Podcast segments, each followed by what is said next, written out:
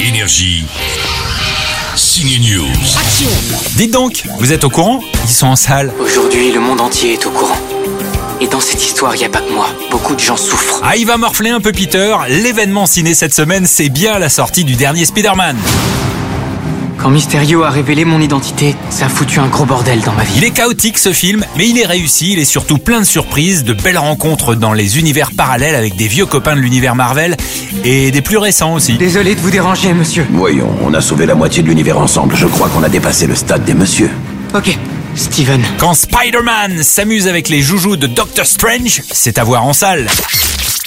Une comédie romantique mais pas trop romantique, c'est entre Anaïs Demoustier et un des héros de la série 10%, l'acteur Grégory Montel. Ça, c'est à voir dans Cher Léa. T'as une petite tête de cul moi aussi, je suis au retour. Marie-Lou Berry et son frère en ont marre de voir leurs parents, ils les évitent, même au téléphone.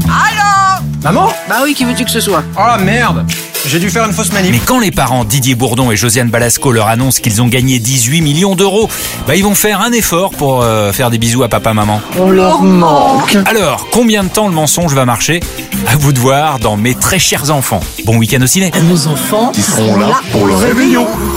Énergie. Ciné News.